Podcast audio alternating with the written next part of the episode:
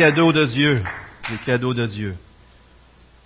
Comme vous l'êtes, frères et sœurs, par vos dons, par votre service, on a besoin les uns des autres pour grandir ensemble. On est une famille. Avant de commencer ce matin, je voudrais juste faire euh, deux petites spécifications. J'ai euh, euh, la dernière fois que j'ai prêché, j'ai donné l'histoire de M. Padoreski, un, musicien qui jouait du piano avec un enfant, et cette idée que l'enfant jouait du piano bien peut-être maladroitement ou en tout cas faiblement et que Padoreski serait venu jouer avec lui pour que la salle cesse de le huer et faire de, ce que l'enfant faisait quelque chose de merveilleux parce que ça ressemble à nous avec Jésus-Christ, avec nos faibles dons. Il vient derrière nous et il fait quelque chose de merveilleux, même avec nos faiblesses, malgré nos faiblesses et tout. Et euh, une personne de l'Assemblée me dit que cette histoire-là n'était pas vraie, dans le sens que ça a commencé, il y a eu un enfant à un moment donné, il y a eu quelque chose avec un enfant, ça s'est développé et ça a créé des, malheureusement des, histoires pas toujours exactes. Alors, je veux juste vous m'excuser pour cette histoire-là. Bien sûr, je n'ai pas voulu vous, vous, mentir, mais on prend des histoires dans des livres, des fois ici et là. Et euh, faut, euh, mais le principe est toujours bon. C'est juste que l'histoire ne semble pas exacte. Alors, je m'en excuse et pardon si je vous ai offensé.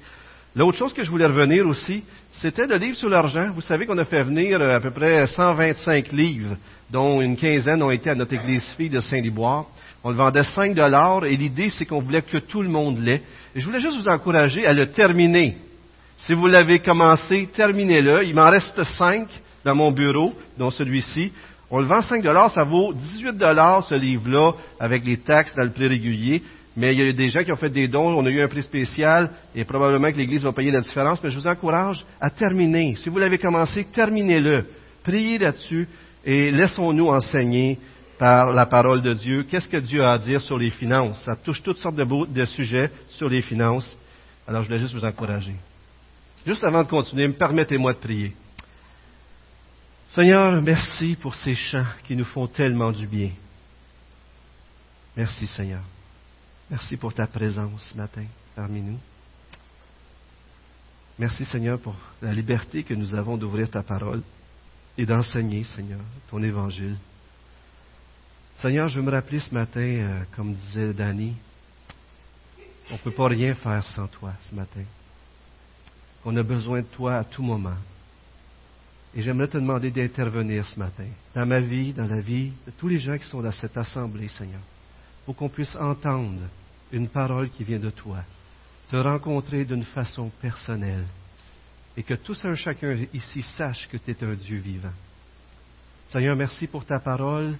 Merci parce que tu es le roi des rois et le Seigneur des seigneurs. Et que pour tous ceux qui se soumettent, qui se plient le genou devant toi, tu leur offres d'entrer dans ton merveilleux royaume, d'avoir la vie éternelle et de passer l'éternité avec toi. Ce matin, Seigneur, parle à chacun et, et que s'il y a des gens ici ce matin qui ne font pas encore partie de ce royaume, qu'ils puissent te rencontrer d'une façon personnelle. Au nom de Jésus-Christ, je te prie, on te prie. Amen. On est dans le chapitre 25 de Actes. On arrive à la fin de notre série dans Actes. On va finir par la grâce de Dieu avant la fin de l'année. Et ce matin, je vais faire un peu différemment. Le chapitre d'aujourd'hui est un chapitre préparatoire, qu'on pourrait dire, pour le chapitre suivant, le chapitre 26, où notre frère Sylvain Lacombe va amener la semaine prochaine le chapitre 26, qui est le plus long témoignage de Paul.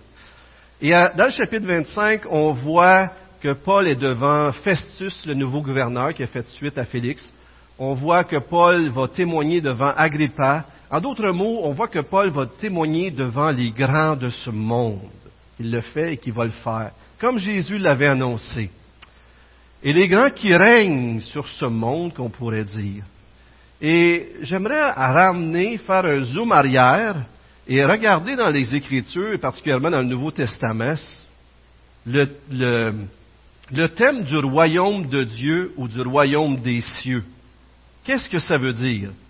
Et Dieu m'a amené à, goûter un peu plus encore ce thème-là cette semaine.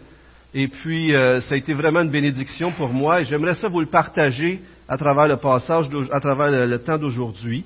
Et vous savez, des fois, dans des termes bibliques qui sont tellement riches qu'on en saisit une facette. Ça ne veut pas dire qu'on en parle de tout à chaque fois qu'on est en avant. On parle de certains sujets, mais on n'a pas le temps de tout parler. Hein? On n'a pas le temps. Donc, euh, mais qu'est-ce qui vous vient à l'esprit si je vous dis royaume de Dieu? Allons-y. Je veux vous tenir éveillé. Alors, allez-y. Dites-moi c'est quoi ça veut dire pour vous? Il y a plein, il y a plein de bonnes réponses. Faites-vous en pas. C'est juste que je réfléchis avec vous. OK? Allons-y. Oui. Un cœur nouveau. Excellent. Ceux qui rentrent dans le, nouveau le royaume de Dieu ont un cœur nouveau. Amen? Louise? Plus tristesse, plus de mort, plus de maladie. Les deuils, ce sera fini. Au ciel, on va être libéré de tout cela pour ceux qui ont mis leur foi en Jésus-Christ. Oui, mon frère euh, Gary.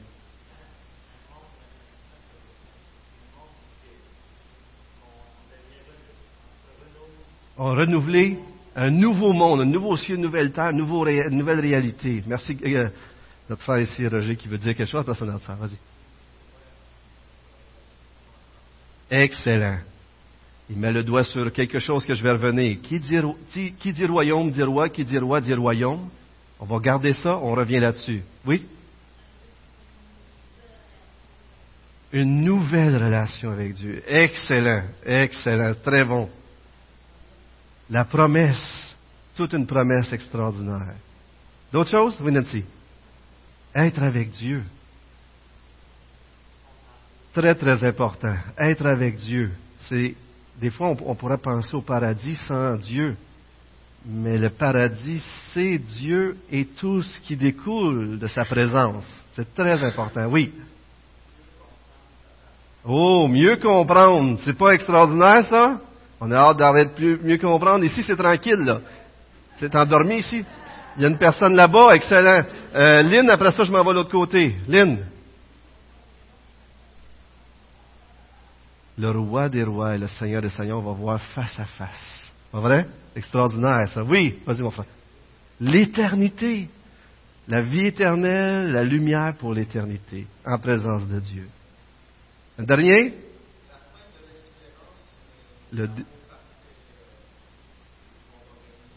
la foi va prendre fin, l'espérance va prendre fin parce qu'on va être en présence de, l'accomplissement de tout ça, mais l'amour pour l'éternité, comme 1 Corinthiens 13 le dit. Cette semaine, je regardais ça, et puis euh, dans une lecture, et puis, voyez-vous, vous avez parlé, plusieurs d'entre vous ont parlé de l'aspect futur du royaume des cieux.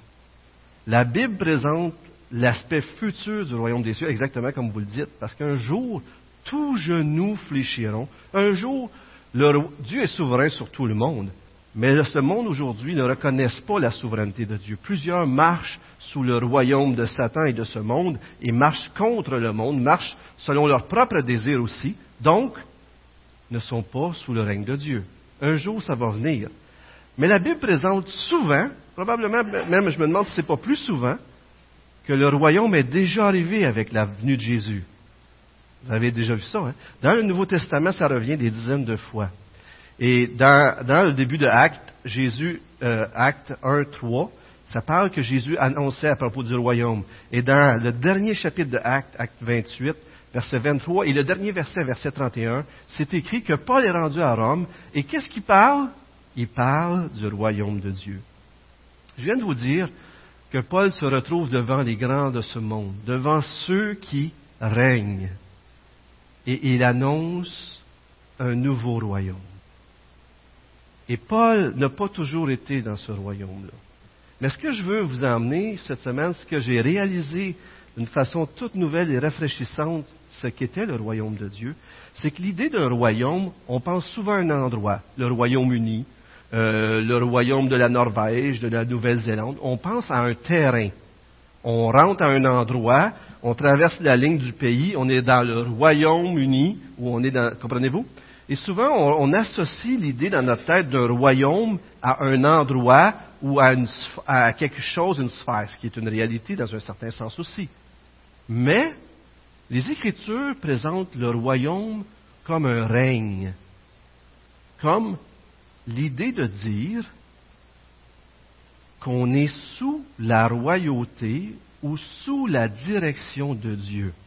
Écoutez bien ceci. Donc, à cause de cette mauvaise compréhension-là, des fois, on arrive à des conclusions qui ne sont pas les bonnes. Mais le royaume des cieux se réfère non à un lieu, mais à un état de fait, à une royauté, à la situation dans laquelle Dieu est roi. Chaque fois que c'est Dieu qui contrôle la situation, que sa souveraineté est acceptée et que l'on obéit à sa volonté, il y a la royauté de Dieu.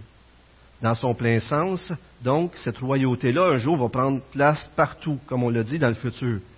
Mais même si une seule personne se soumet au droit de Dieu sur elle, le royaume de Dieu est déjà venu. Souvenez-vous, les disciples, Jésus envoie les disciples, et puis là, il leur dit, allez dans quelques villes, peu importe l'endroit physique que vous allez, vous allez, vous on s'en souvient, il fallait qu'il annonce, repentez-vous car le royaume des cieux est proche, mais quand vous allez guérir les gens, dites-leur, le royaume de Dieu s'est approché de vous. Luc 10, 8 à 11. Mais si les gens refusent de recevoir les disciples, vous prenez vos sandales, vous les secouez, puis vous dites aux gens, le royaume de Dieu est venu jusqu'à vous. En d'autres mots, ce matin, à cause que je parle de Jésus-Christ et de l'Évangile, le royaume de Dieu se présente à vous. Vous avez l'opportunité de permettre à Dieu de régner dans votre vie. Voyez-vous comment ça change toute la façon de voir les choses?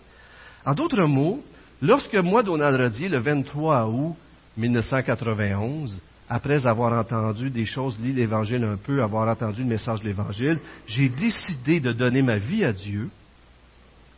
Le royaume de Dieu est rentré dans ma vie j'ai soumis ma vie à Dieu et le royaume de Dieu, je suis rentré dans le royaume de Dieu. Comprenez-vous l'idée? Je suis rentré, je, suis venu sous la, sous la, la règne, sous, je me suis soumis à Dieu. Ma personne, maintenant, c'est plus Donald qui est le roi de ma vie. C'est Jésus qui est devenu le roi de ma vie. En d'autres mots aussi, ça veut dire que dans cette assemblée, il peut y avoir des gens qui font partie du royaume de Dieu et des gens qui ne font pas partie du royaume de Dieu. Parce que faire partie du royaume de Dieu, ça ne signifie pas aller dans un lieu. C'est pas parce que vous venez dans ce bâtiment ici, que vous aimez les gens d'ici, que, que vous trouvez que c'est c'est cool ce qu'on fait ou qu'on participe à tout ça. C'est pas parce que vous faites plein de choses ou c'est pas même, parce que c'est très important le baptême, mais c'est pas même si vous vous êtes fait baptiser que vous faites nécessairement partie du royaume de Dieu. C'est pas une religion qui sauve. Ce n'est pas une religion qui sauve, ce n'est pas une religion des hommes, les choses que nous on ferait qui nous sauvent c'est qui qui sauve? C'est Jésus-Christ. Donc, les gens qui font partie du royaume des cieux sont ceux qui ont rencontré un nouveau roi, une nouvelle personne, et ont plié le genou devant lui pour marcher à sa suite et lui obéir. De quel royaume faites-vous partie ce matin? Faites-vous partie du royaume de Jésus-Christ? Ou faites-vous partie de votre propre royaume ou d'un autre royaume? Est-ce que vous comprenez ce que je suis en train de dire? C'est très sérieux. C'est très, très sérieux. Beaucoup de gens peuvent aller à l'église, faire plein de choses pour Dieu, et pourtant, la Bible dit dans Matthieu 7, je ne vous ai jamais connu. Ils chassaient des démons, ils faisaient des miracles au nom de Jésus, puis c'est écrit qu'à la fin des temps, Jésus va leur dire, je vous ai jamais connu. Parce que le fruit d'une personne qui a soumis sa vie entière à Jésus-Christ va être inévitablement une transformation, une obéissance à Jésus-Christ. On est tous imparfaits. On va faire des péchés encore. Mais si notre vie est sous la royauté de Jésus-Christ, s'il a établi sa royauté sur nos vies, nos vies vont être transformées. Amen?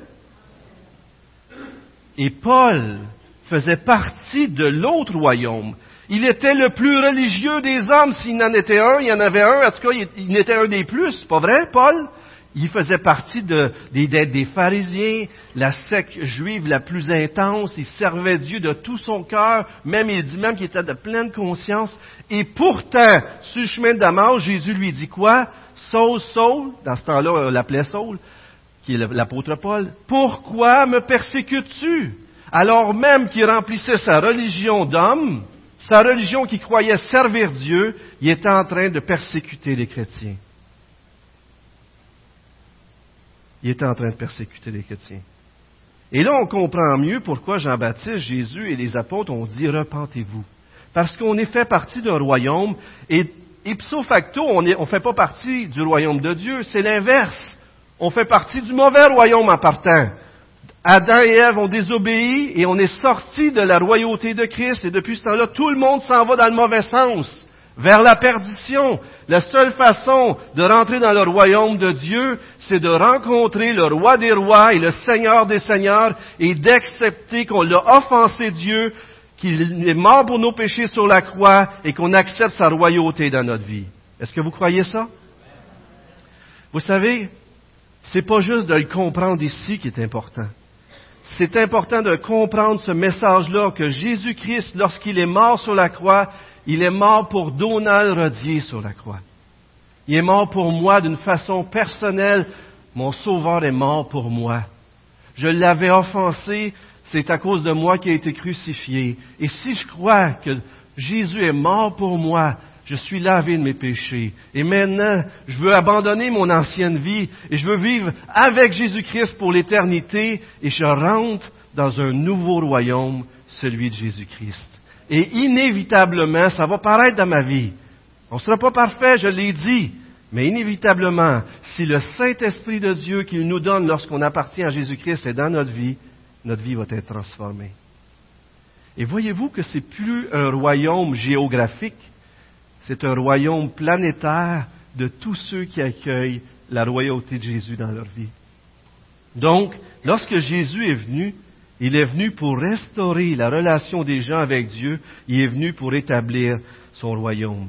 Dans Luc 17, 20 à 21, le royaume de Dieu ne vient pas de telle sorte qu'on puisse l'observer. On ne dira pas, voyez, il est ici ou il est là, car voyez, le royaume de Dieu est au-dedans de vous. Les apôtres, ils disent quand est-ce, Seigneur, on va renverser les Romains, on va, on va, on va faire la conquête, puis on va reprendre l'Israël, il va nous appartenir. Jésus, il, leur dit, vous n'avez pas compris? Mon royaume est bien plus grand que juste Israël. Mon royaume est planétaire. Et c'est tout ce, c'était par un message que tout cela va être transformé. Et ceux qui font partie du royaume, ils ont les valeurs du royaume, ils ont les espoirs du royaume, ce que vous avez partagé, les buts du royaume, et on voit la transformation par l'obéissance dans nos vies. Mais voyez-vous, lorsqu'on annonce le message comme Paul le fait, il y a deux réactions. Quelles sont les deux réactions qu'on, voit face à l'Évangile? C'est quoi les réactions? Mettons qu'on résume ça à deux. L'indifférence. La plus grande réaction, le chemin large, le chemin que la plupart des gens font, c'est qu'ils rejettent le message. Ils sont indifférents, ils ne sont pas d'accord, et même ils cherchent à faire taire le messager. C'est ce qu'on voit avec Paul, pas vrai? Regardez dans Acte 24. Si vous êtes dans Acte 25, reculez juste un petit peu. Euh, on va vous le mettre à l'écran aussi. Quelques jours plus tard. Alors Paul est devant Félix, le gouverneur, je crois que c'est de la Judée, et puis euh, pour les Romains. Et puis Félix, avec sa femme Drusille, qui était juive, donc qui connaissait les choses à propos du, judaïsme, il fait appeler Paul, il écoutait parler de la foi en Christ. Il écoutait parler de l'Évangile. Mais lorsque Paul discutait de la justice, de la maîtrise de soi et du jugement à venir, Félix fut effrayé, lui dit, retire-toi pour le moment. Il a eu peur. Vous vous souvenez, Jean-Baptiste, il dit à Hérode, euh, Antipas, je pense, il, a, il dit, c'est pas correct ce que tu fais, tu as pris la femme de ton frère. Qu'est-ce, qu'il a fait, Hérode? Ben, à vrai dire, c'est Hérodias. Il a fait à, cause de tout cela, à cause qu'il l'accusait, il a fait couper la tête, vous en souvenez-vous? C'est Hérodias, là, c'était toute une histoire terrible, On veut faire taire. Il y a probablement que s'il y a des gens qui vous, qui vous voient aller, juste votre présence à côté d'eux, ils se sentent coupables. Jusqu'à vouloir parler de l'Église, de l'Évangile, de vivre une vie juste, d'honorer nos gouvernements, de faire les bonnes choses, d'obéir à, nos parents, euh, de pas mentir, de pas voler personne, les gens vont se sentir coupables. Savez-vous qu'est-ce qu'ils vont avoir le goût de faire? Vous éloigner, vous faire taire, peut-être même vous faire du mal. Ça arrive dans le monde aujourd'hui. On veut faire taire les chrétiens. Mais qu'est-ce qu'ils ont fait de mal? Ils n'ont rien fait de mal. Et pourtant, on veut les faire taire. Pourquoi? Regardez un autre passage dans Jean 3. Jésus s'est fait crucifier. Pourquoi? La lumière est venue dans le monde. Et les hommes ont préféré les ténèbres à la lumière, parce que leur manière d'agir était mauvaise. En effet, toute personne qui fait le mal déteste la lumière, déteste la lumière, et elle ne vient pas à la lumière pour éviter que ses actes soient dévoilés. Mais celui qui agit conformément à la vérité vient à la lumière, afin qu'il soit évident que ce qu'il fait, il l'a fait en Dieu. Si vous dépassez toujours la vitesse, si vous voyez une police, comment vous allez vous sentir? On a besoin des freins. On va se sentir coupable parce qu'il y a une police les alentours, OK? Mais si vous respectez toujours la loi face au kilométrage, vous voyez une police, est-ce que ça vous dérange? Il n'y a pas de problème. Tu veux m'arrêter? Oui. Ça, ça arrive des fois. J'espère que, j'espère que ça arrive pas trop souvent, mais on devrait, mais lorsque le gouvernement nous demande, mettons, je voudrais vérifier tes impôts, si on n'a rien fait de mal, si on a toujours payé ce qu'on avait payé, est-ce qu'on devrait se sentir coupable? Si, admettons que quelqu'un nous reproche quelque chose, mais que notre cœur veut absolument faire la volonté de Dieu et régler, si quelqu'un me reproche quelque chose, qu'est-ce qu'il fait? Il me rend service. Quand quelqu'un me reprend parce que j'ai fait quelque chose de pas correct, puis que je veux faire la volonté de Dieu, quand il me reprend, il me rend service, il m'aime. Mais si je ne veux pas faire la volonté de Dieu, si quelqu'un me reprend, qu'on lui coupe la tête. C'est vrai que c'est ça que des fois on voudrait faire? On veut que le messager, on veut éteindre le message. Et c'est exactement ce qui se passe avec Paul. Il n'a rien fait de mal, mais on le poursuit et les Juifs veulent le faire taire. Et vous savez, Paul n'a pas toujours fait partie du bon royaume. Il persécutait les chrétiens. Il continuait à foncer sur eux, il voulait les faire mourir, mais pourquoi était-il si acharné? Il voulait les faire mourir, jusqu'à temps qu'il rencontre le roi des rois, acte 9, et que le roi des rois lui dise, Paul, Saul, Saul, pourquoi me persécutes-tu? Il te serait dur de te rebeller contre les aiguillons. Peut-être, euh, vous connaissez ce passage, mais euh, ma sœur, euh, est-ce que tu voudrais mettre la dernière diapo? Je pense que c'est la dernière, ou l'avant-dernière, ou la dernière, la dernière, dernière. C'est juste que je vois, je vois loin. Merci, ma sœur. Alors, vers le milieu du jour, euh, euh, dans, Acte 26 que Sylvain va nous prêcher, Paul dit qu'il a vu une resplendir une lumière autour de lui et ses compagnons de lutte, la lumière venant du ciel, mais il a été ébloui par le soleil. Nous sommes tous tombés par terre et j'ai entendu une voix. Avez-vous entendu une voix, frère et sœur? Avez-vous entendu Jésus-Christ vous parler? Vous dire, Donald, je suis mort pour toi. Vous dire, vous parlez d'une façon personnelle. Avez-vous entendu la voix du Seigneur? Lorsqu'on donne notre vie, lorsqu'on change de royaume, la parole de Dieu prend vie. Pas vrai? Avez-vous entendu cette voix-là? La voix de Dieu qui vous parle. La Bible qui a été écrite, là, des centaines, pour des parties des milliers d'années, devient vivante et réelle parce que le Saint-Esprit l'illumine. Il a entendu une voix me disant en langue hébraïque, Saul, Saul, pourquoi me persécutes-tu? Il te serait dur de, te rebeller contre les, aiguillons. J'ai répondu, Qui es-tu, Seigneur? Et le Seigneur a dit, Je suis Jésus, celui que tu persécutes. Paul persécutait les chrétiens, et Jésus lui dit que quand tu persécutes un de mes enfants, c'est moi que tu persécutes. Mais Paul a rencontré Jésus, il a réalisé, il a plié le genou devant Jésus, et il a changé de royaume. Et l'homme qui persécutait les gens, l'homme qui courait après les gens pour les faire mourir, est devenu l'homme qui se battait pour faire connaître ce message d'amour et de paix, pas par la violence, mais en aimant même ses ennemis et en étant persécuté. Jésus est parti et s'est rendu à Jérusalem pour être crucifié, pour mourir pour vous et moi. Et Paul, son serviteur, que Dieu a appelé à annoncer ce message de salut est parti et est allé à Rome en souffrant pour faire connaître le message de Jésus-Christ le Sauveur. À quoi Dieu t'appelle-t-il à souffrir pour que d'autres entendent parler de Jésus-Christ? Et c'est ce que Paul fait. Au chapitre 25, tout se met en place encore une fois pour qu'il soit un témoin devant les grands. Et c'est ce qui est arrivé à travers l'histoire. Euh, on voit dans la Bible Joseph, on voit Daniel, des, hommes de Dieu qui n'avaient rien fait de mal, mais qui ont été persécutés. William Tyndale, qui a traduit la Bible en anglais, qui a été emprisonné. La famille Ten Boom, qui a caché des Juifs pour ne pas être tués par les nazis. Ils ont été dans des camps de concentration. Il y a des gens qui ont fait le bien, frères et sœurs, et qui ont été persécutés, mais même des fois mis à mort. Je parlais avec Loïs ce matin, puis je disais, Loïs, quand les chrétiens ont été persécutés, des évangéliques au Québec, dans les années 50 environ, c'était quoi la, qu'est-ce qu'ils disaient les autorités pour les arrêter? Ils troublaient la paix. Les chrétiens, il fallait qu'ils trouvent une raison. Félix, Festus, tout le monde ici, ils ne savent pas quoi faire de Paul. Il n'a rien fait de mal, ce gars-là. Mais si, on si je le condamne, c'est pas correct, il n'a rien fait de mal. Mais si je le libère, je n'aurai pas la faveur des Juifs. Voyez-vous comment il est mal pris?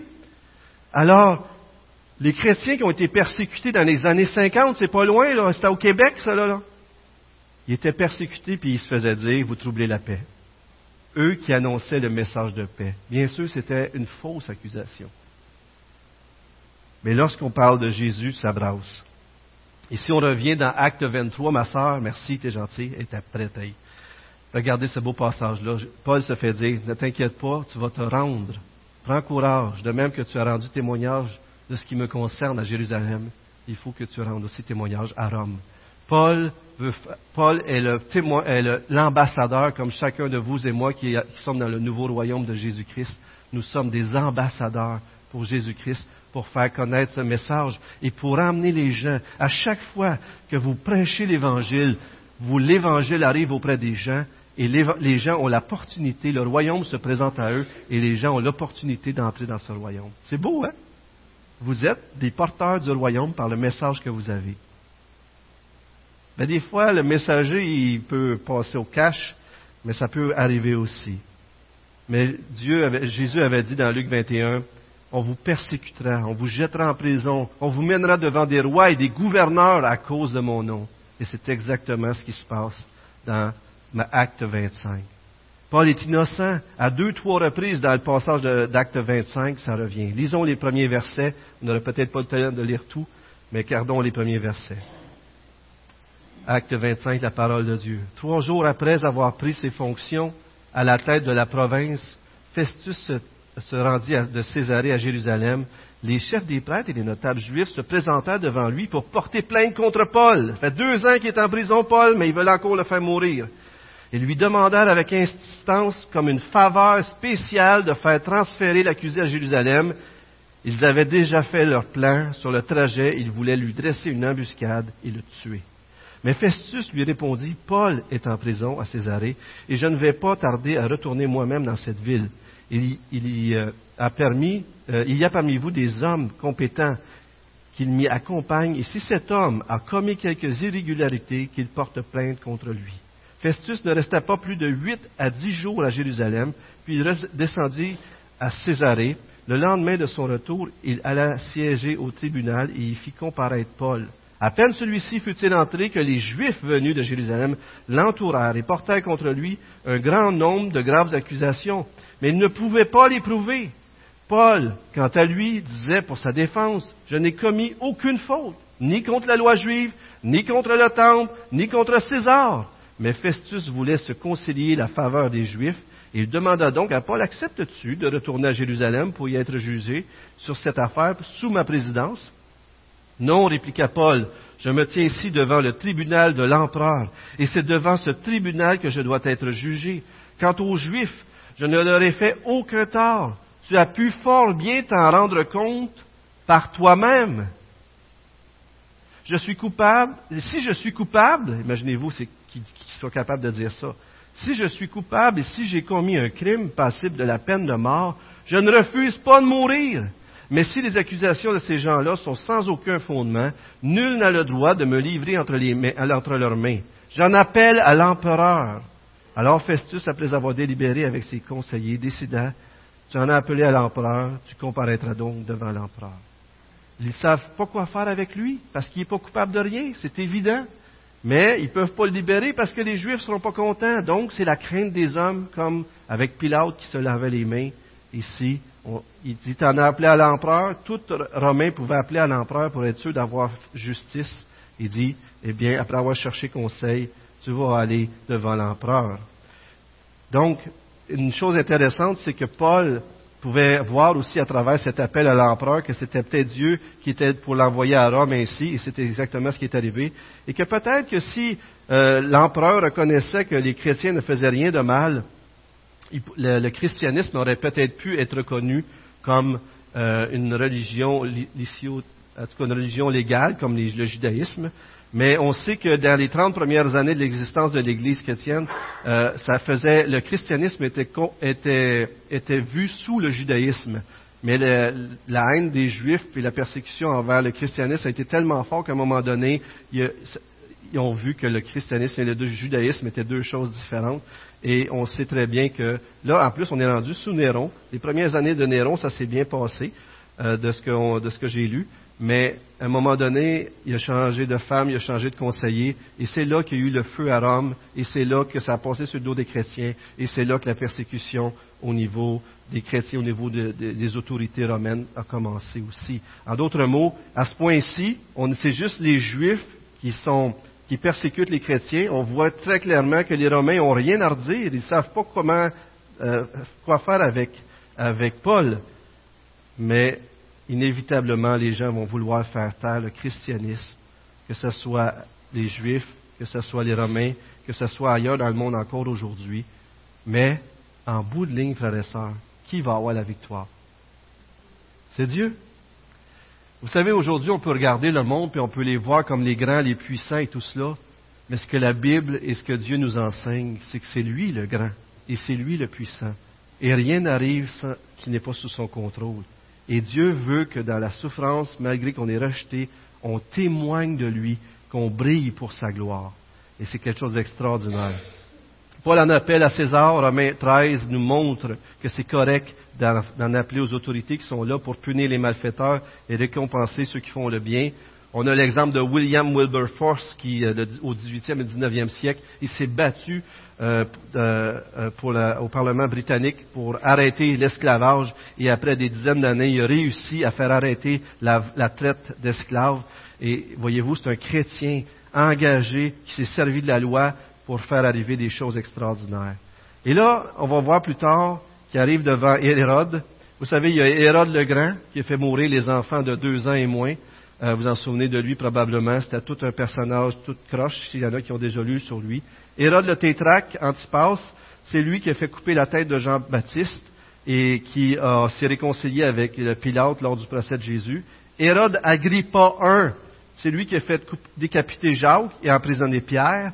Et celui qui est devant Paul, c'est Hérode Agrippa II. En d'autres mots, le mot Hérode sert un petit peu comme de, un peu comme un genre de, celui qui règne, là, et puis ça fait partie des gens de la même famille. Mais il y a plusieurs leaders de ce monde, de ce royaume, qui ont cherché à faire taire la voix de l'Évangile.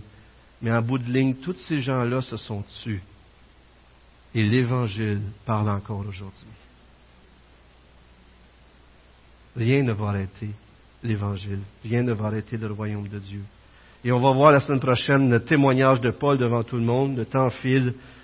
Mais M. Spurgeon a dit ceci. Ma sœur, si tu veux mettre ça à l'écran. Charles Spurgeon a dit, merci ma sœur, nous ne devons jamais craindre ceux qui défendent la mauvais côté, car puisque Dieu n'est pas avec eux, leur sagesse est une folie, leur force est une faiblesse, et leur gloire fait leur honte.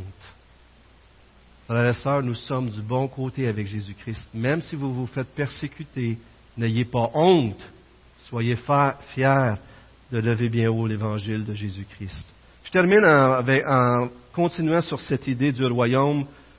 Euh, cette idée que de, de Acte 21 jusqu'à la fin du livre, Acte 28, Paul continuellement défend son ministère. De quelle façon il le fait? En parlant d'une personne. Comment défendez-vous votre foi? Le meilleur argument que les chrétiens ont, c'est Jésus-Christ. Le meilleur argument pour croire à l'Évangile, c'est Jésus-Christ. Lisez l'Évangile, lisez sa vie.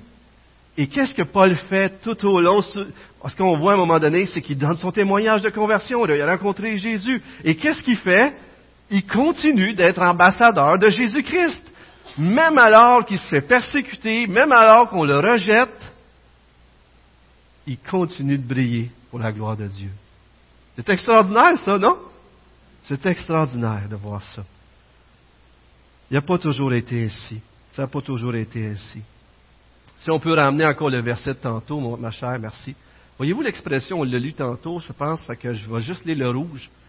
Paul, il n'était pas dans le royaume des cieux, puis là, c'est écrit, il te serait dur de, te rebeller contre les aiguillons. Ça revient dans Acte 9 et dans Acte 26, de ce que je sache, quand il donne son témoignage. Et Paul est en train, est-ce qu'il y en a qui sont des fermiers de longue date ici? Des fermiers de longue date qui ont vécu sur des terres? Tout à l'heure, mon père était là. Fait que j'ai dit, des fois, ah, Clément, c'est bon ça, il y en a quelques-uns. Alors, si vous êtes fermier, puis vous avez connu anciennement comment ça se passait, il y avait des bœufs qui, tiraient une charrue, imaginez-vous. Voyez-vous ça? C'était plus les tracteurs là, qui prennent tout le chemin, là, puis euh, aujourd'hui, avec les charrues et tout ça, il n'y a plus de problème. On fait, on fait un champ en quelques rangées, c'est fini. Mais dans le temps, la charrue était tirée par un bœuf. Et le, gars qui tenait le guide en arrière, il y avait une baguette, dans ce pays-là, tout le moins, au Moyen-Orient. Et sur un côté, il y avait un grattoir pour gratter la charrue, mais sur l'autre côté, il y avait un pic. Parce que le jeune bœuf ne voulait pas toujours suivre le chemin que le maître avec la charrue voulait lui faire faire. Fait que ce qui passait, c'est qu'il plaçait son pic de telle sorte que si le bœuf décide de désobéir, aïe aïe. Vous comprenez-vous? Donc, il te serait dur de, te rebeller contre les aiguillons. C'est un peu une expression qui était devenue en voulant dire, tu vas inévitablement passer par le chemin que tu as à faire. Le bœuf, inévitablement, apprenait qu'il devait aller droit et tirer la charrue. Comprenez-vous? Donc, le mal qu'il se faisait, il ne faisait pas ça à celui qui tenait la charrue. Si le bœuf n'écoutait pas, s'il se rebellait contre les aiguillons, c'était pas à quelqu'un d'autre que le bœuf se faisait du mal, c'était à qui? C'était à lui-même. En d'autres mots, la personne qui résiste à l'appel de Dieu d'être sauvée, Dieu qui dit, mets-toi sous ma coupe, accepte que tu m'as offensé, que tu étais sous la colère de Dieu, accepte que j'ai payé pour toi le prix de ta rançon pour que tu sois pardonné, accepte maintenant de marcher en obéissance à moi. Il dit à Paul, c'est, tu t'entêtes, Paul, tu t'entêtes, mais tu n'auras pas le choix, tu vas passer par le chemin que je te dis que tu vas passer. Et pensez-y comme chrétien comme non chrétien. Des fois, on s'entête à pas obéir à Dieu. On refuse de pardonner quelqu'un. À qui qu'on se fait du mal quand on refuse de pardonner quelqu'un parce qu'on n'obéit pas, puis que le pic nous pique? C'est à qui qu'on se fait du mal? Lorsqu'on décide de mentir, de ne pas faire ce qu'on a à faire, à qui qu'on se fait du mal? Bien sûr, on sait que Jésus-Christ a payé pour ces péchés-là. Tu. Vas-y. Il y a eu un succès de bœuf avec Paul. Exactement, exactement. Merci André. Mais lorsqu'on désobéit, frères et sœurs, comme chrétiens, même des fois on a de la misère à obéir, à qui on fait du mal? C'est à nous-mêmes. Est-ce que Dieu vous demande de faire quelque chose aujourd'hui? Vous le savez qu'il vous demande de le faire, mais vous résistez. Vous résistez. Et puis là, vous sentez votre conscience puis là, vous voyez que ça crée du trouble dans votre couple, dans votre famille, avec vos enfants, avec les gens avec qui vous travaillez. Vous résistez à laisser Dieu régner dans votre vie. Et si vous n'appartenez pas à Jésus-Christ, inévitablement, tous ceux qui n'appartiennent pas à Jésus-Christ ne travaillent pas pour leur bien. S'ils résistent à l'appel de l'Évangile, à qui qui vont faire du mal? Tous ceux qui ne placeront pas leur foi en Jésus-Christ comme sauveur personnel, tous ceux qui n'auront pas rencontré Jésus, le roi des rois, et ils n'auront pas plié le genou devant lui pour dire Seigneur, j'accepte ton pardon et maintenant je veux marcher à ta suite. Tous ces gens-là vont aller où? C'est dur à dire, hein? Ils sont perdus, ces gens-là. Tous les gens de nature s'en vont dans le mauvais chemin. Tous les gens, c'est pas parce qu'on est dans une famille chrétienne, c'est pas parce qu'on vient dans une église, c'est pas parce qu'on fait plein de choses pour Dieu qu'on est sauvé. Pour changer de chemin, on doit comprendre qu'on a offensé Dieu et venir à Jésus-Christ et l'accueillir comme notre, notre sauveur personnel. Il faut avoir rencontré Jésus d'une façon personnelle. Paul a rencontré le roi des rois et a plié le genou devant lui. Tout le monde un jour va le plier devant le genou devant Jésus-Christ. Mais je vous encourage à le plier dès aujourd'hui. Pliez le genou aujourd'hui. Acceptez que vous ne pouvez rien faire pour vous sauver vous-même. Acceptez que vous avez offensé Dieu par votre vie, même par votre religion. Si vous pensez parce que vous venez à l'église ici ou vous avez été dans une autre église que vous allez être sauvé, c'est un mensonge. Ce qui sauve, c'est qui? C'est pas assez fort. Ce qui sauve, c'est qui? Oh, ça c'est bon. Ce qui a sauvé Paul, c'était Jésus-Christ. Ce qui va nous sauver, ce qui sauve, ce qui m'a sauvé Donald Radier, c'est une personne, Jésus-Christ. Je crois, j'ai beaucoup de respect pour cette Église, j'aime cette Église. Mais ce qui me ferait mal au cœur, c'est de savoir qu'il y a des gens qui sont ici, qui croient être sauvés, mais qui n'ont jamais eu cette rencontre personnelle-là avec Jésus-Christ. Et ça, ça me briserait le cœur. Parce que être sauvé, c'est d'avoir une rencontre, avoir compris dans notre tête que Jésus est mort pour Donald, pour moi personnellement, et d'avoir compris qu'il a fait ça pour me sauver. Voyez-vous, rencontrer Jésus, c'est pas juste comprendre dans sa tête, c'est de rencontrer dans ses tripes une personne, réaliser la grandeur de notre problème, mais en même temps la grandeur de la solution. En même temps, lorsqu'on rencontre Jésus-Christ, on rencontre qu'on est complètement perdu. En même temps, il est complètement couvert de son sang. Il nous a lavé complètement. Amen? Et si vous n'êtes pas rencontré Jésus-Christ aujourd'hui, venez à lui. Et si vous avez rencontré Jésus-Christ aujourd'hui, est-ce que Dieu vous appelle à obéir et que vous ne le faites pas? Je vous en supplie. Continuons de soumettre de plus en plus nos vies à Jésus-Christ. Et s'il est votre roi, il va vous aider, il va vous transformer. Amen. Seigneur, merci pour euh, cet